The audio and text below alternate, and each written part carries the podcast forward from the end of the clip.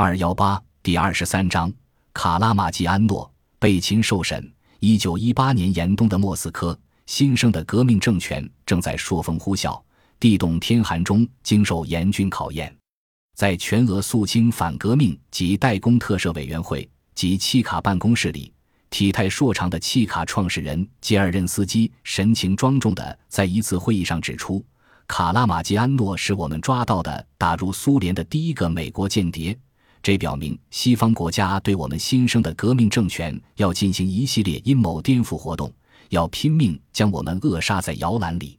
对这一间谍案必须给予充分的重视，必须设法撬开卡拉马基安诺的嘴巴，挖出埋藏在我们革命政权内部的定时炸弹，抓住从西方国家派进的所有间谍。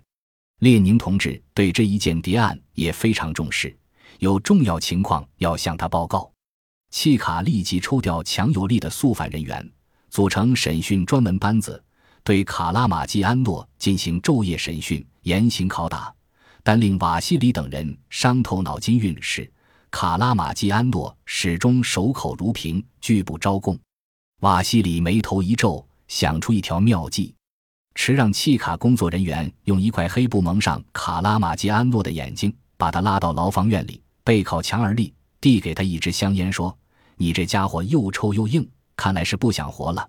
我们就来成全你，现在赏给你一支烟抽。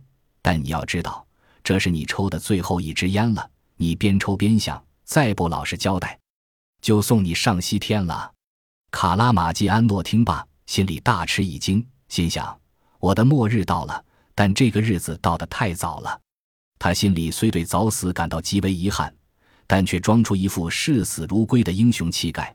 我愿意上西天，上帝会欢迎我的。卡拉马基安诺边说边满不在乎地抽着香烟，最后他把烟头扔掉，开枪吧，好让我早日脱离人间的苦难。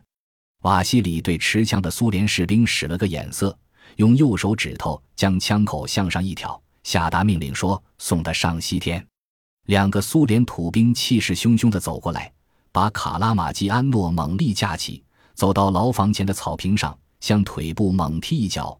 卡拉马基安诺扑通一声跪在地上。瓦西里大步走过来，厉声问道：“美国佬是死还是想活？请你送我上西天。”瓦西里将手臂一挥，下达了执行死刑的命令。